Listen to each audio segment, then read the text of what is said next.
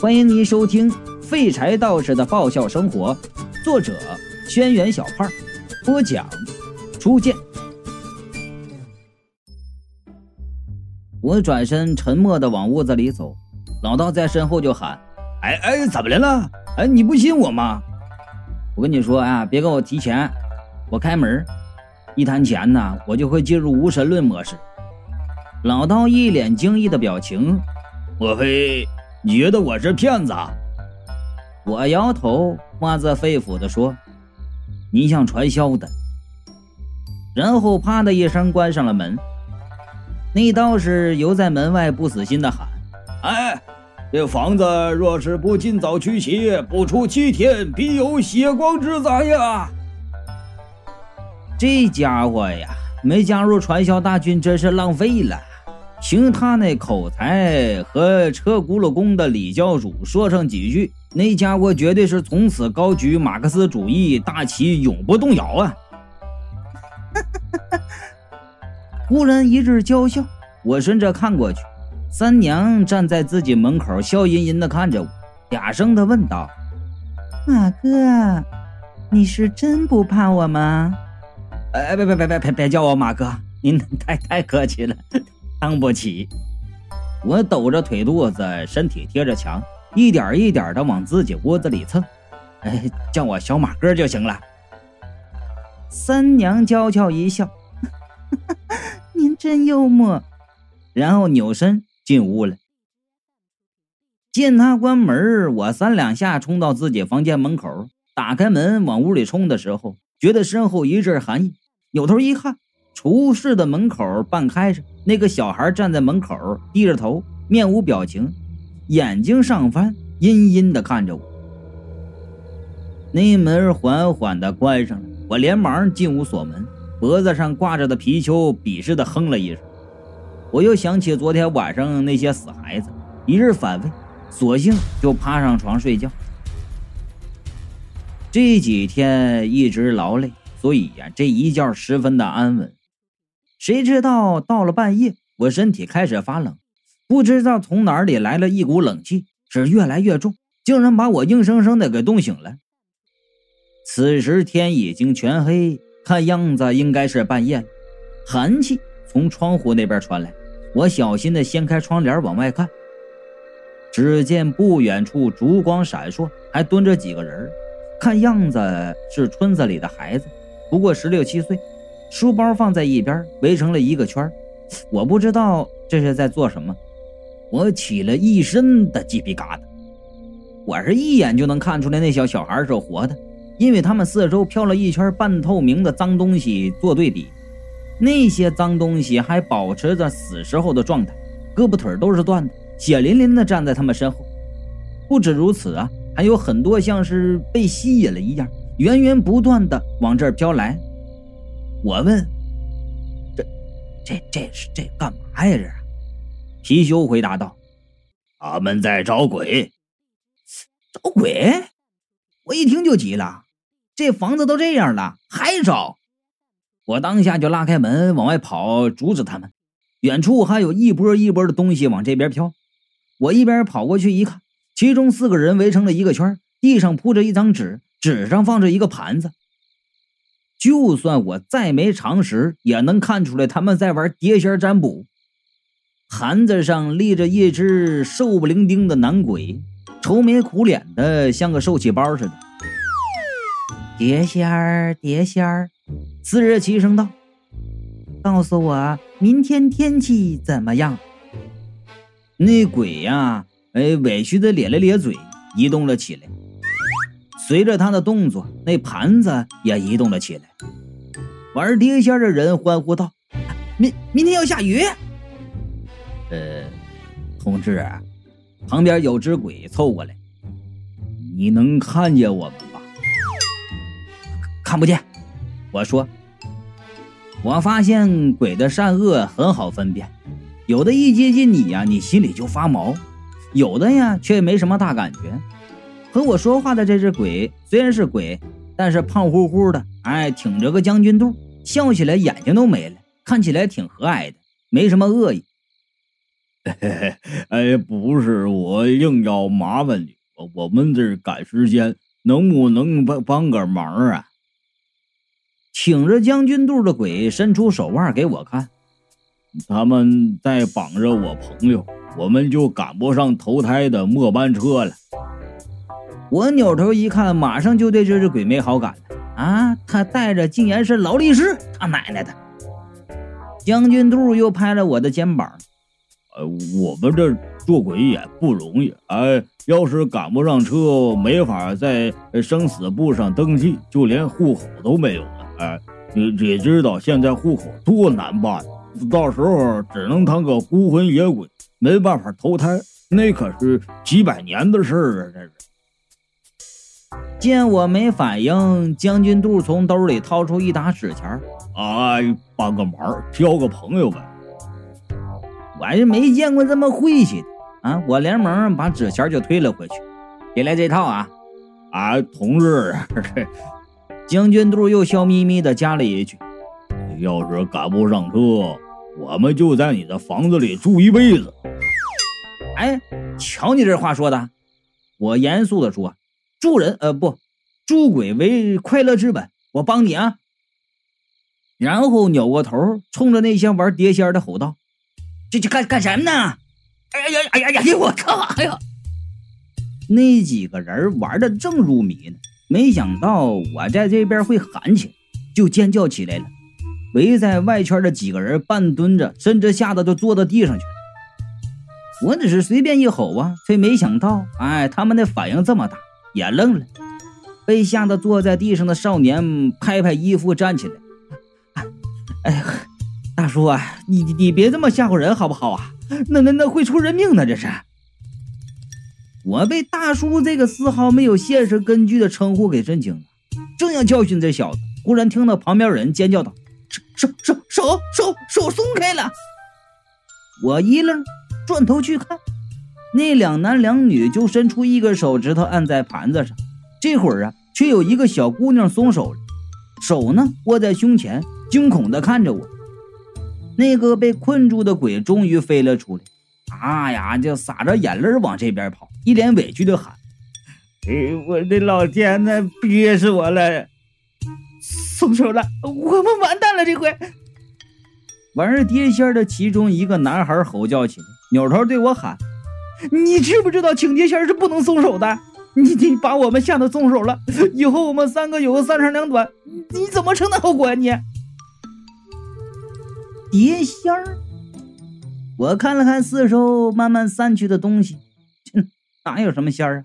这分明是些野鬼啊！这小小年纪的就搞封建迷信呢？啊！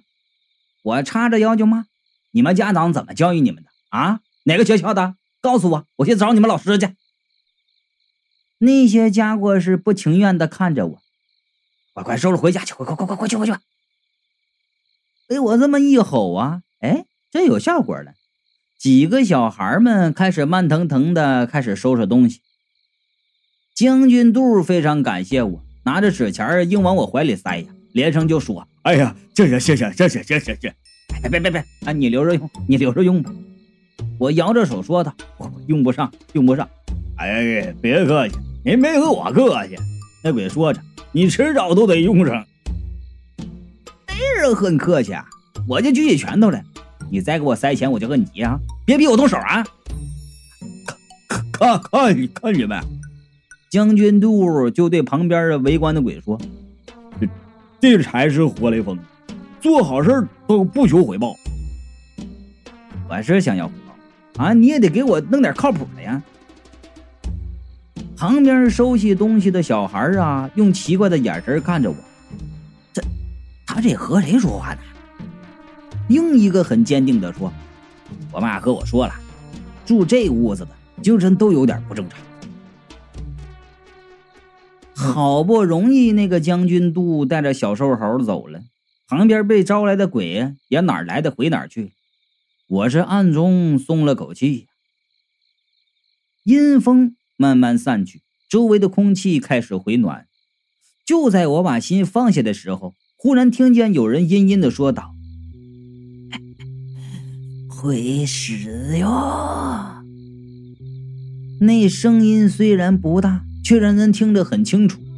我打了一个激灵，转头看去，是方才玩碟仙的另一个卷发女孩，在别人收拾东西的时候一动不动，只是低着头，眼神怨毒的看过来。旁边的人也被他镇住了。张倩倩，你你说什么呢？一个男孩喊。叫张家燕的女孩猛地转头，盯着那个男孩，眼神令人毛骨悚然。现场忽然安静下来，只听得冷风吹过我那没关死门，嘎吱嘎吱的响。没送走碟仙儿，他们就会缠着你们，所有人都得死。他这话用的起始句，一字一句说的煞有介事。可是说话得有事实根据呀，人家小瘦和小胖俩人牵着手去办户口去了。哎，你就算想让人家缠着你，人家还不乐意呢。我拍着胸脯保证，我说了没事就没事啊，有什么事我担着，赶快回家去。张家燕走过我身边的时候，狠狠地瞪了我一眼：“你保证得了吗？”他嘴角弯起一个诡异的弧度。阴阴的抛下了一句话，那眼神啊异常的狠毒，不像是十几岁小女孩的。像我这样走南闯北、见过大世面的社会英才呀，啊，也被他看得心里发毛。现在的高中生真是了不得呀！早熟。我是目送着他们离开，走在最后的一个女孩一路走一路回头就看着我，走了几步啊，忽然就跑回来。站在我面前，羞涩的笑道：“谢谢你。”我认出来了，这是刚才被我吓得松手那个女孩。这回看清了，长得挺干净的啊，看着是清清秀秀的。没事，没事，没事啊！我一甩手，为人民服务。我叫胡雅婷。那个女孩说着呀，脸就红了，看起来娇羞的很。我在二中上学，今年高三。哎呦我，我是从来没想到啊，我那男性魅力如此的了得，连这年纪的女孩都能被我吸引喽。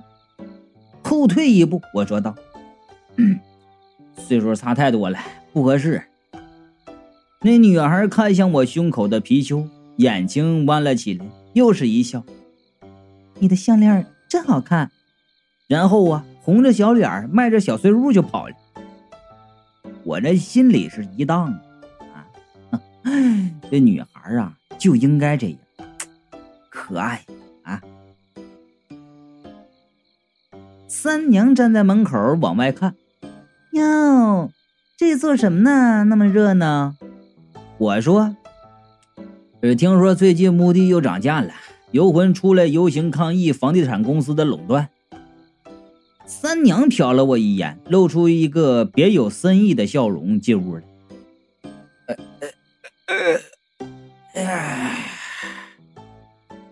我是要困死啊，也懒得理会他在这儿到底有什么意思，回屋躺下我就睡了。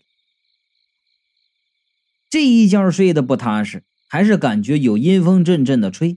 到半夜呀，竟然觉得手脚像是浸在冰水里一样。按理说，这样早就该被冻醒，但是我的眼睛却怎么也睁不开，硬是一觉就睡到了天亮。早上起来，外面噼里啪啦的下着雨，我舒展了一下身体，没什么大碍，被窝里也暖烘烘的。这昨天做梦被演着了吧？我正想着呢。忽然就听见貔貅说：“昨天那几个高中生不对劲儿。”这不用他说，我也觉得不对啊！你说小小年纪闲着没事干，捉鬼来玩，一看就是被封建迷信糊住思想的。不过呀，加强主观花骨朵的精神文化建设啊，这事儿可不归我管，我只负责宣传慢，尤其是张贴小广告这一块儿。那个时候啊，我理所当然的想着这事应该完了，却没想到它只是一个开始。转眼到了中午，我准备去厨房煮点面吃。从一出厨房门，就感觉到有一个视线一直盯着我。正奇怪呢，哎，就听着身后有人诧异的“哎呦”了一声，然后三娘的声音响起：“小马哥，你还活着呢？”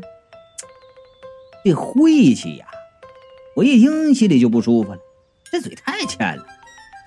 这是看他狐狸精稀有品种，我又打不过的份上，我才让着。哼，要不然我肯定上去亲他了。正要发作，三娘又接着说：“看昨晚上那阴气，我以为你扛不住，看来貔貅对你还是有点用处，能护住你周全呢。”我低下头去看胸口的貔貅，心中一热，这东西原来真有用啊！真应了那句话。求人不如求皮卡丘啊！正在高兴的胆儿，三娘又问了一句话。三娘问：“你昨天带回来的女孩叫什么名字呀？”我一愣，问：“什么女孩啊？”三娘眯起眼睛，暧昧的瞧着我：“就是跟在你身后进来的那个长头发呀。”我清清楚楚的记得，昨天是看着那招鬼的人全走了才对呀。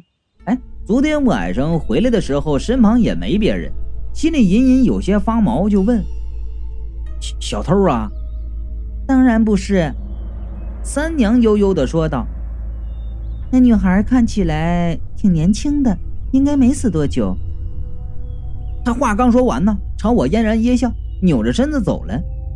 剩我一个人站在那里，背后是彻底的凉了。就在这时，刚才被盯着难受的感觉又出现了。我一扭头，见鞋柜旁边的花瓶上立着一个男人头，头发梳的是油光锃亮的，两个鼻孔还冒着血。